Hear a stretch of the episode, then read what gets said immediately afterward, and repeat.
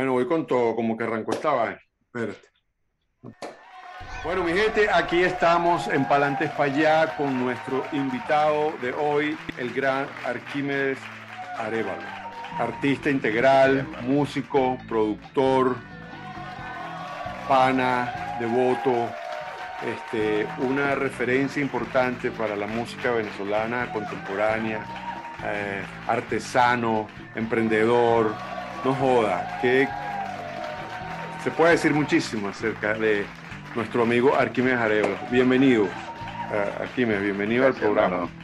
Pa'lantes para allá. que la canción que están escuchando ahí a fondo eh, es el gran Arquímedes cantándola, porque es una canción que él escribió y ese es el, el jingle del programa. Ahí le estamos escuchando. Le está ahí cantando. Mira, Arquímedes, este, un, gustar, un gustazo verte. Háblanos un poco. Igual, hermano. Tú naciste en Caracas, Háblanos un poquito así en esencia de tu infancia, lo que, el espíritu, lo que tú viviste en la organización en que creciste, el colegio que estudiaste, así muy brevemente. Eh, ¿Cómo fue eso para ti? Mira, últimamente que estamos recordando y que los 80 están como un, hay un remake de los 80, un flash del mundo entero acerca de esa época, sobre todo en estos tiempos pandémicos y de conspiraciones locas este, uno recuerda más, por supuesto, su infancia y todo lo que le rodeó y todo el aprendizaje este, cultural de ese momento. Yo, yo crecí en, la organización La Castellana, pero bordeando, cerca tenía el barrio El Pedregal.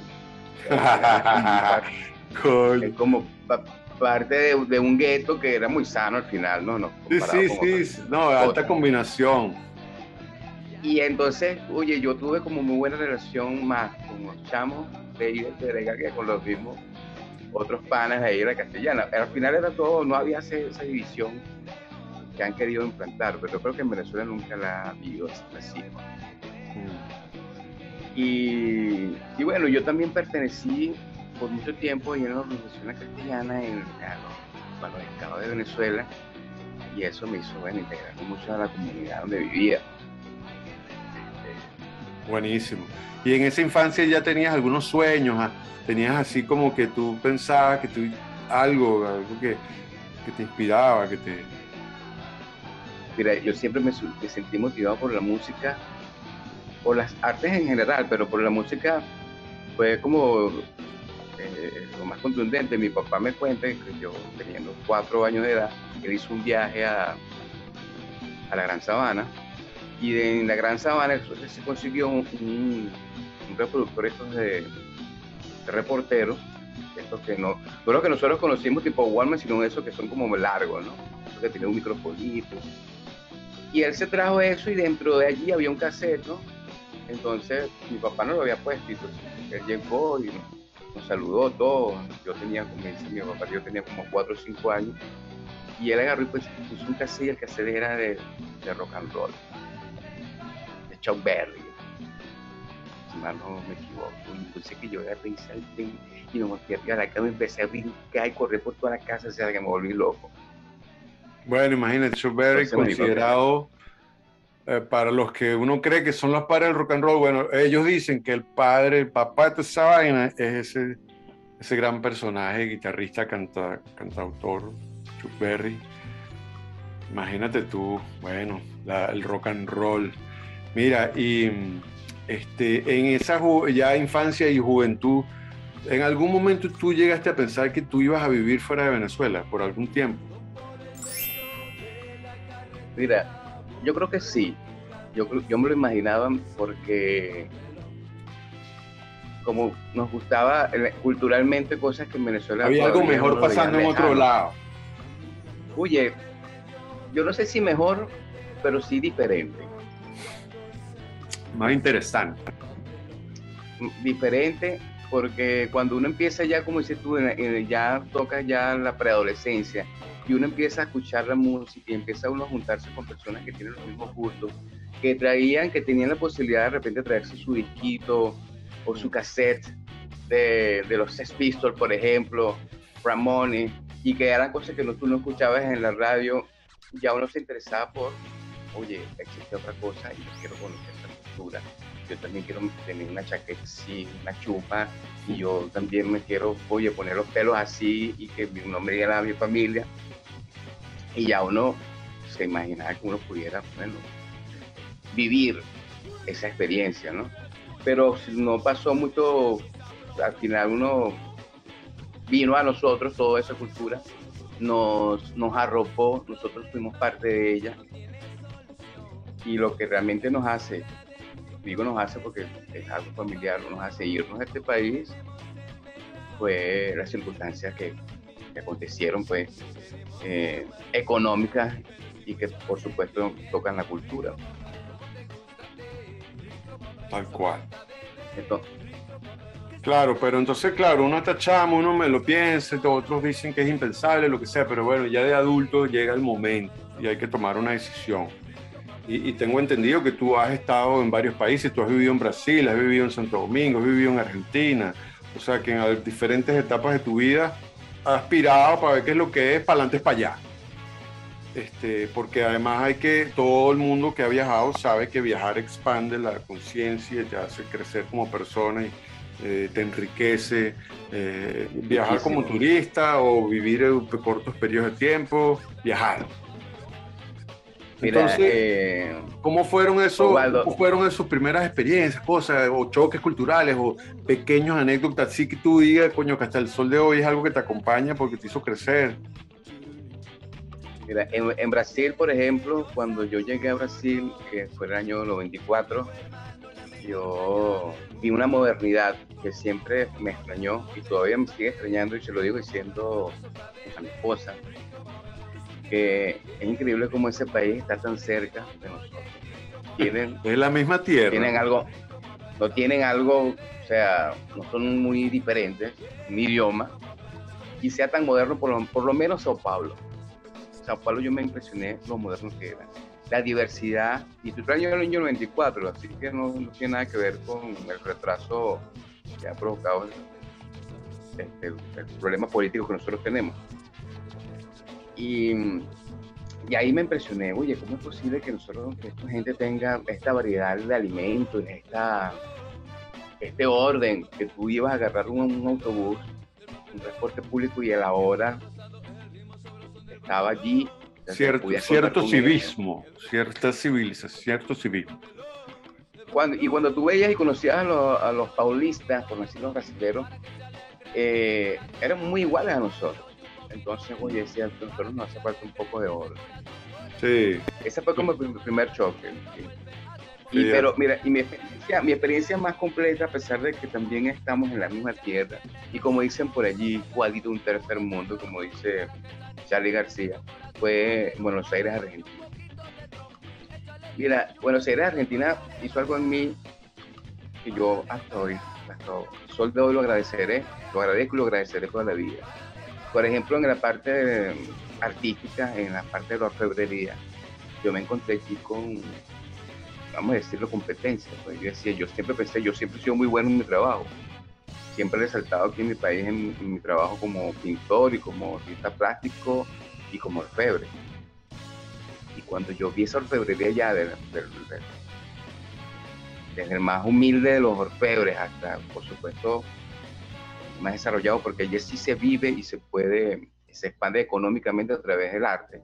Hay un mercado. Hay más cultura hay, hay, más cultura. Más cultura. sí, hay un mercado. Y yo tuve que allí ponerme las pilas. Ponerme las pilas, superarme a mí mismo. Mm. Y, y, eso, y, llegar, a competir, pues, y lo hice.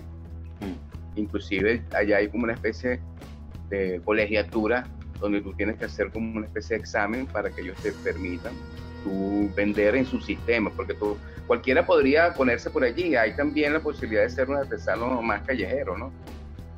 Como, como yo lo he sido aquí en Venezuela. Más de guerrilla en la calle. Allí hay todo un sistema donde tú, de mercado, muy bien organizado, donde puedes tú ofrecer tu producto, tu arte, al gran turismo local e internacional que llega ya por lo menos a Buenos Aires. y, me fue bien, no, no, no, me puedo negar que me fue muy bien. Qué tanto económicamente como afectivamente, porque yo creo que un país para migrar en Latinoamérica que no, que no tenga xenofobia eh, Buenos Aires, Argentina, sin duda alguna. No hay cuentos de Buenos Aires o de Argentina como los que hay en, por ejemplo, Perú. No, no, los cuentos que se los cuentos que hemos escuchado en los últimos años son, son aberrantes. Y yo, yo me recuerdo mi infancia y yo en verdad ni, ni, ni, le prestaba atención, hoy en día lo recuerdo y yo crecí, yo recuerdo que habían hijos de peruanos, hijos de ecuatorianos, por, siempre han habido, hubo colombianos, este, por supuesto italianos o portugueses, o sea, en Venezuela había gente de todos lados. Yo no recuerdo nunca nadie con nada de eso. Yo no sé si yo tuve otra, otra, viví en una burbuja, yo no sé, pero yo de verdad, yo recuerdo tener amigos eh, eh, con acentos peruanos, acentos colombianos, yo no recuerdo si uno que otro chalequeo quizás, pero nada, nada como lo que, lo que se ha visto con lo que trágicamente ha, pasado con tantos millones de venezolanos. Que, que, bueno, lo que hay, lo más, lo más grave de todo es que ninguno de ellos, eso es lo que nadie se quiere ir de su país, señores. Eso es lo que la gente tiene que entender.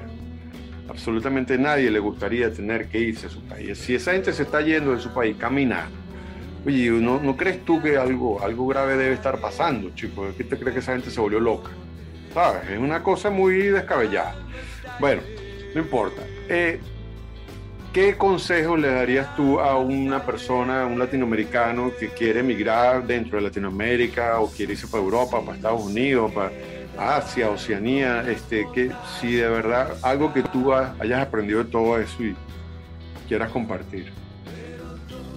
Mira, lo principal para eso y para toda la vida es humildad. Porque cuando uno sale de su país, votado mm. por las circunstancias, el autoexilio que llaman, mm. lo estás haciendo porque estás perdiendo. No ganaste, perdiste. Mm. Sí, estás votado. Eh, estás votado. Perdiste, perdiste la lucha. Entonces, humildemente tienes que afrontar otras circunstancias, otro campo este, en tu vida para afrontar. Y no puedes ir pretendiendo que yo soy un ser educado, que yo vengo como que soy el mejor, que yo vengo como que yo, nosotros somos la, la tapa del frasco, o la última gota de agua, de agua en el desierto. Sino yo voy a adaptarme, a aprender y a mostrar lo mejor de mí como ser humano, no como un ente social, sino como un ser humano no como un ente social, porque al final vas a otra sociedad, vas a otra cultura, que tienes que adaptarte y comprender. No, vas no, no es que te vas a transfigurar, tú dentro de ti tú sabes lo que tú eres, tú vas a adorar lo que tú eres, con sus cosas buenas y con sus cosas malas, pero tienes que adaptarte y para adaptarte tienes que ser humilde. Y sobre todo si vas a un país, por ejemplo, del primer mundo, algo muy importante, aprende el idioma el esfuerzo por aprender el idioma. Es que no, no puede. Aprende a, aprende a comunicarte. Hay las bolas, sino. Sí. Sí, porque yo tengo amigos que están viviendo. Nuestro, nuestro hermano Tato, Eduardo Cedeño, Tato Box. Y me dice: Mira, yo aquí hay comunidades de trabajadores latinoamericanos que no hablan el idioma. Sí, qué loco, ¿no? Porque ellos viven en, ellos viven en su... entre ellos mismos, entre ellos mismos, sí. Exactamente, y bueno, y se pagan y no hace falta, y no se expanden. Si puedes sobrevivir así, no hace falta. es que da ladilla, y mientras más viejo, más ladilla. ¿Entiendes? Porque más te cuesta también. Los jóvenes agarran esa vaina y eso, eso es una de las cosas que de repente me ha, además de que me negaron la vista, porque, mi, porque mi primera intención era irme a Estados Unidos, pues por muchas cosas, sobre todo por lo que estábamos hablando culturalmente. Sí. Eh, y ahorita estoy aquí en Venezuela nuevamente y es como un, yo soy un pasajero en tránsito. Sí, sí, tal cual. Inclusive mi, mi, proyecto musical habla sobre ser un pasajero en tránsito. Aerolíneas Infinitas es que de repente nosotros estamos, somos eternamente unos pasajeros. Porque al final nosotros en este cuerpo también estamos de paso. Y y lo que uno vive en el extranjero, viviendo en el extranjero, en otro país, en, otro, en otra localidad, es apreciar también que lo que tú tienes en, tu terruño, en tus raíces, tú aprecias. Y también te adaptas nuevamente a las circunstancias. Porque cuando yo me fui, yo duré casi tres años en Buenos Aires y regresé aquí a Venezuela, era otro país, es otro país. Y yo estoy viviendo ah. ahorita en Isla Margarita y es otro, es como vivir en otro país. Tanto así que para ir a tierra firme tienes que gastar, no sé, más de 100 dólares para moverte dentro. Ya eso ya es que cualquier europeo me escucha y, se impresiona porque ellos con 50 euros van a Alemania, de España a Alemania. Entonces, la circunstancia latinoamericana es, es, un, problema político y que está basado mucho en, la mentalidad de nosotros, de, los populistas. Esto. Sí, la manguangua, el, el, el, Exactamente. El, la guachafita, este, la viveza criolla. El bochinche. El bochinche, como decía Miranda. Eh, Miranda. Bueno, mira, ¿y que, cuáles son los links? Yo los vamos a poner aquí abajo igual, pero dinos este, tus links de, de artistas con tu música, si estás lanzando un single nuevo, alguna cosita, si te vas a tirar un toque, cualquier cosita que esté pasando ahorita por el lado de la música. Mira, el 24 se estrena un tema que un tema se llama aquel 24 de mayo 2022 24 de mayo exactamente. El 28 se estrena otro tema.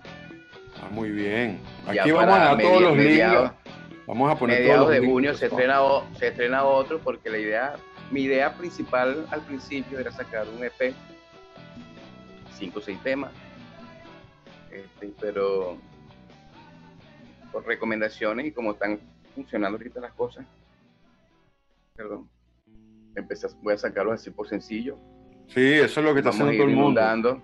Eso es lo que está Vamos inundando. Mira, yo tengo muchísimos temas. No, yo sé. Muchísimos. 300 temas. No me va a alcanzar. Ya tengo, imagínate la data que yo, yo tengo aquí en, en mi disco duro, porque yo estoy produciendo mi música. Yo, desde que me vine de Buenos Aires, me vine con la idea de, por varias razones. La principal, la económica. Segundo, el tiempo. Tercero, que ya a mi edad lo tengo que hacer yo mismo solo. Hágalo usted mismo. Adelante para allá. Y me puse para adelante para allá y me puse a aprender el audio, me puse a aprender la ingeniería, me puse a aprender la producción musical, a componer, a, ser humilde y darte cuenta, bueno, sí, me salen canciones que ahorita aquello, pero yo no soy músico, necesito tener el lenguaje, aprender el lenguaje de la música y me metí también a estudiar un poco más de la composición y el lenguaje musical, aprender a cantar, para que, porque mi idea es transmitir una letra, es transmitir una filosofía a través de mis canciones. Después de 20 años cantando, dices aprender a cantar, eso es algo aprender a cantar. grandioso, ¿no? Y cada vez suena mejor, la música cada vez te suena mejor, cada vez te sale mejor, cada vez cantas mejor. Es un proceso natural si uno va trabajando. Exactamente. Y bueno, y ahora estoy decidido que está bien eso. Pues. De tocar, de tocar, yo estoy ahorita así tipo Beatles. Por ahora no voy a tocar. Me voy a encargar de producir. Está bien. Tengo muchísima música. Y quiero experimentar. Y en ese experimento estoy utilizando instrumentación, sea análoga o, o no virtual, que, más adelante, bueno, tengo que, buscar un, esos compañeros, digamos, esos partners, esos socios que nos, me ayuden a hacer una banda para mostrar esto que pueda producir, pues, un par de discos, unos 16 temas. Y yo creo que el año que viene sí, por supuesto, sea aquí en Venezuela o sea en otras latitudes, porque la idea es eh, emigrar, porque esto, esto, no se está arreglando, esto, esto está cada día más peor y, bueno, y tocar, pues, porque eso también es sabroso, la tarima, compartir con el público. A mí me va muy bien en la tarima. Sí, sí. Buenísimo. Y a, y a nivel artístico, a nivel artístico tengo también como 32 obras, eh, plásticas, pinturas. Bueno, Eh, ten- tengo también una camada de, de pequeñas esculturas, anillos, de esa técnica que desarrollé en Buenos Aires, en Argentina, que inundó culturalmente. Y bueno, trabajando por todos lados, el arte. Así es, señores y señores, Arquímedes Arevalo, artista integral, músico, compositor, productor musical, eh, intelectual, libre pensador, eh, un, maestro, eh, un gran personaje. Eh, ahora vamos a pasar a la sección de preguntas. Eh, eh, preguntas sencillas, respuestas cortas. Para ti, un eslogan, una frase, un refrán, un mantra, algo que, que te- una frase que te acompañe y que tú repites. Mira, el mantra lo sabemos, eso me lo reservo, pero el el eslogan de, de este programa, Para adelante, para para allá. adelante para allá, Claro. para adelante para allá en cualquier circunstancia. Eso, Y esa bueno. es la canción, para adelante para allá, dice, en cualquier circunstancia, ver hacia adelante, no ve para los lados. Porque cuando vemos para los lados empezamos a experimentar la envidia, empezamos a experimentar este vacío, desasosiego, sino ver hacia adelante, ver el camino que se nos traza. Y si el camino está, no hay camino, bueno, agarramos el machete y abrimos el camino. Nos convertimos pioneros de nuestros propios sueños, de nuestra propia eh, Sendero. nuestra búsqueda, Sí, nuestra búsqueda. ese es el mensaje, para adelante, para allá, ese es el mensaje de cada uno, porque detrás de cada emprendedor, detrás de cada emigrante, hay, hay, hay un esfuerzo, hay un trabajo, hay una constancia y hay un para adelante, para allá. Seguimos con la pregunta, Arquímedes, ¿un superhéroe o una heroína? Uy, la Mujer Maravilla, ¿Pan o arepa? arepa, ¿Piscina o playa? la playita, ¿Salsa o merengue?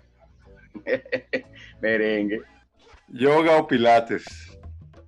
yoga, ¿Whisky o ron?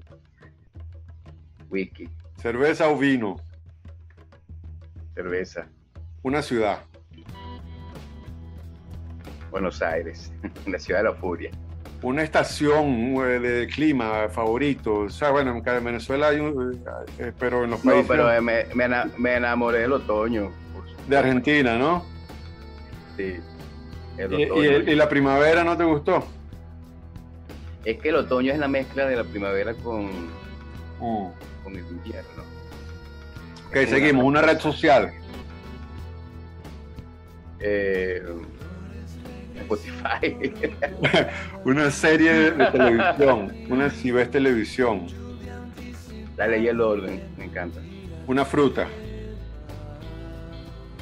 De mango, Un olor. jazmín, Un sabor. eh, maní, Un color. violeta, Una mujer. Luisa Cáceres de Arismendi, Un hombre.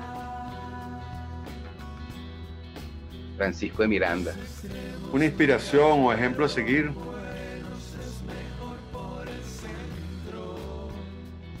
eh, mi padre Arquímedes Arevalo Sánchez. Una comida. Oye, me encanta el, el- el dal, el dal, el- las, las arvejas, las lentejas, bien preparadas al estilo hindú. Estilo de música preferido. Y el, el Fox Bomb, Cantante o banda. mira, The Cure está de primera. Y Love and Rocker con London Sweat, o sea. Qué merma. Una canción. mira, eh, Crafty de New Order, me encanta ese tema, lo escucho y lo puedo escuchar todos los días. Una película. Trash Pointing, Un libro. eh, Kafka, la transformación, la metamorfosis de Kafka, me encanta. Brutal. ¿Te consideras una persona religiosa o espiritual? ¿O escéptico? Espiritual. soy, espiritual. Soy, tengo una mezcla de panteísmo con... Sí, soy panteísta porque veo a Dios en todas partes, pero tengo conciencia de que Dios también tiene una persona. O sea, ves a Dios en todo lo que está vivo. Exactamente. Sí. Dios, está, Dios está en todas las entidades vivientes, pero al mismo tiempo, que es el, es la Veda Veda Prakash, inconcebiblemente también él tiene un cuerpo y es una persona, tiene un planeta y tiene amigos tiene una relación. ¿Por qué no? Mira, y en el invierno, cuando has vivido en invierno, ¿te bañas todos los días? Todos los días. En ejercicio religioso. Mm. Mira, en algunos de tus conciertos, en algunos de tus conciertos, con alguna de tus bandas, alguna anécdota, alguna cosa importante, que, algo que todavía recuerdes.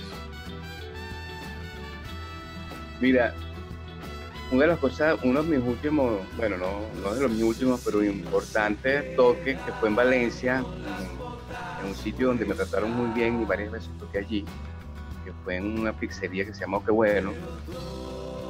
Saludos a, Armando. Eh, había un, hay una persona, había porque él ya abandonó el cuerpo, Manolo. Manolo era una persona muy seria y era un melómano él hablaba con, él criticaba con, mucha base a las bandas y a los, músicos, pues. Eh, siempre era muy, muy duro, pues. Y yo recuerdo que cuando yo iba a tocar, él siempre estaba allí. Pero una de las cosas que más me agradó una vez es que una vez me llegó a la mesa una botella de vino con un lazo y toda una presentación. El amigo Manolo admirando mi trabajo musical, mis letras y mi puesta en escena. Y eso me quedó en el corazón, pues. normalmente, normalmente es tan todo tan impersonal cuando uno está en la, en la tarima y sale y, son muchos rostros, ¿no? Pero ese en especial, porque era una persona que yo conocía como una persona melómana, me, agradó y lo recuerdo siempre con mucho afecto. Pana Manolo, en cualquier cuerpo o cualquier circunstancia donde esté su alma en este momento los saludo y los Bellísimo. Seguimos con las preguntas. Un beso. El tercer beso, porque el primero no supe qué hacer. Oh, un culo. Oye, mi primera, mi primera, mi primer amor. mi primer amor. Mira, y en el sexo, en el sexo, ¿eres fogoso o eres pasivo? soy súper fogoso. ¿Todos los días o una vez a la semana? ¿Cuál es? ¿Cómo es el...? Yo creo que ahorita mis circunstancias espirituales y físicas lo, tengo como en otra, en un pedestal donde lo puedo saborear. Sagrado, muy bien. Mira, ahora vamos con este juego. Vamos con este juego que se llama Me caso, me cojo o para el exilio. O sea, yo te voy a nombrar tres personajes y tú ves un juego, no, no es para jugar. Entonces tú vas a decir, bueno, con este me caso, este me lo cojo y este lo mando para el coño. Eh, originalmente lo mato, pero no, no sé, no me gusta la nota, está matando gente, entonces para el exilio. ¿ok? Entonces, por ejemplo, entre Michael Jackson, Madonna y Sting, ¿qué harías tú ahí? Bueno, me quedo con Sting. ¿Te casas con Sting? me, si me caso con Steve, a Madonna, a, Madonna nos tiramos ahí un tantra. Tácata. Y bueno. Y al otro para el exilio. Muy bien. aunque lo, lo, lo, aprendido a admirar, pero. No, no, total. el artista llamado Michael Jackson es un fuera serie que no, no, eso, eso son palabras mayores. Eso no se puede poner en discusión jamás. Bueno, seguimos. Este, Ricky Martin, Chayanne y Luis Miguel. coño, Ricky Martin me caso. A Chayanne, coño, tenemos ahí aquí pues. y a, a Luis Miguel, no, yo no. Sí, fíjate que me estoy dando cuenta que esta es la versión para chicas, pero no importa, tú estás más allá de cualquier vaina. Vamos a seguir. Claro, Vamos claro, a seguir. Acier, queríamos con Acier, George Harris y Marco. ¿Sabes, Marco? Marco, música. Marco Music. Ajá. Oye, Queríamos ahí. es difícil. Acier de, de Caramelo, George Harris y, y Marco. Mira, me caso con yo, me caso con George Harris, el tipo es un sabio. Sí, sí. Tengo algo, tengo, tengo algo con Acier, el pana, y a Marco nada, ese no. Para el exilio. Servando, Florentino y Janicahuán. Mira, Servando Espanito lo conocí de chamo porque su mamá fue manager de mi primera banda, La Casa Roja, por un tiempo. Eh, Florentino, bueno, le puedo montar cacho con, con su hermano. Entonces te casas con Y- Servando. Ya en Janicaguán, nada. Te casas con Servando, te coges a Florentina y Ajá. Janicahuán para el exilio. Exactamente. Ah, nada. ¿Qué, qué- para ti, si te preguntan a alguien así, coño, mira, ¿qué, qué banda representaría a Venezuela? Una, una banda que tú digas, esa es la banda, ¿qué tal?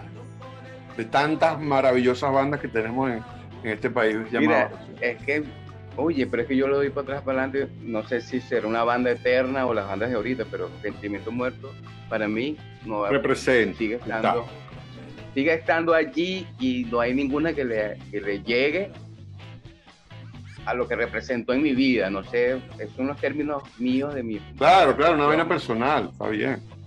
Fíjate tú, chico, eh, nosotros aquí en este programa hemos diseñado un programa que se llama el Premio Renio Tolina. Ese es el premio que entregamos nosotros en este programa. Eh, pero te, le preguntamos al invitado a quién le entregaríamos el premio Renio Tolina. Es, eh, es un premio al orgullo venezolano, ¿sabes? A la venezolanidad del venezolano mismo en Venezuela. ¿Se entiende la idea más o menos? Entonces, Claro, Yo- claro. yo, a quién, a quién, yo te voy a nombrar algunas personas, pero tú también puedes decirme otras, ¿no? Yo, o sea, aquí se le podría, ¿a quién se le podría entregar el premio Reino Tolina? A Simón Díaz, a Oscar de León, a Edgar Ramírez, a Carolina Herrera, a Leonardo Padrón, a Benjamín Rauseo. ¿A quién le entregarías tú ese premio de parte aquí de nosotros? Mira, de, de esos personajes, le Ninguno. respeto y de paso, que de paso que me parece una mujer muy inteligente y que está muy lejana a la frivolidad que puede representar el mundo de la moda. Carolina Herrera es realmente una representante. Premio Reino En- Tolina a nuestra querida Carolina. Pre- Herrera. pre- premio Renitolina Carolina. Carolina Herrera, nos está premio viendo, Carolina va a recibir su premio. Carolina, gracias por estar aquí, por el apoyo y por poner el nombre de Venezuela en alto, mucho más allá de la va- vanidad y lo que el mundo de la moda eh, podría tener como, como, como algo. Sí, como, la, como lo, que, lo que la gente pueda percibir. Sí, Es muy criticado, pero todo el mundo quiere estar a la moda. sí, sí, Es como, es como el mismo rock and roll. sí, bueno, no es Todo el mundo fácil. quiere ser artista y todo el mundo quiere ser artista, pero ¿cómo les dan duro? Los aman y los odian. Sí, bueno, pero es que si tú quieres estar ahí en la palestra pública, tienes que recibir por ambos lados. Siempre van a hablar del que hace, siempre le van a decir una vaina, a algunos les gusta y a otros no. Eso siempre ha sido así en todo, en la política, todo lo que tú hagas. Incluso este programa, a mucha gente le va a encantar, mucha gente decir, ah, este guapo que huevón ¿sabes? Y así vamos. bueno, mi querido Arquímedes Arevalo, ah, me parece que hemos dado un excelente programa. Estoy muy, muy, muy agradecido por, por, por haber Gracias estado aquí. Eduardo. Este, y bueno, desde aquí todo nuestro apoyo a, a todos tus proyectos y, y seguramente, quién sabe si habrán otros, eh, otros volúmenes, otras ediciones de entrevistas con Arquímedes, porque siempre va a haber un cuento que echar y, y el tiempo es, es medio corto por aquí. Entonces, bueno, un gran abrazo, un gran saludo. Este, aquí están los links de, de- de Arquímedes, toda su, su, sus páginas web, donde está su música y su arte, pueden visitarlo. Este, inviten a sus amigos a que vean el programa, suscríbanse en el canal, quiéranse mucho y pa'lante para allá. Para adelante para allá, mi gente. Hare Krishna.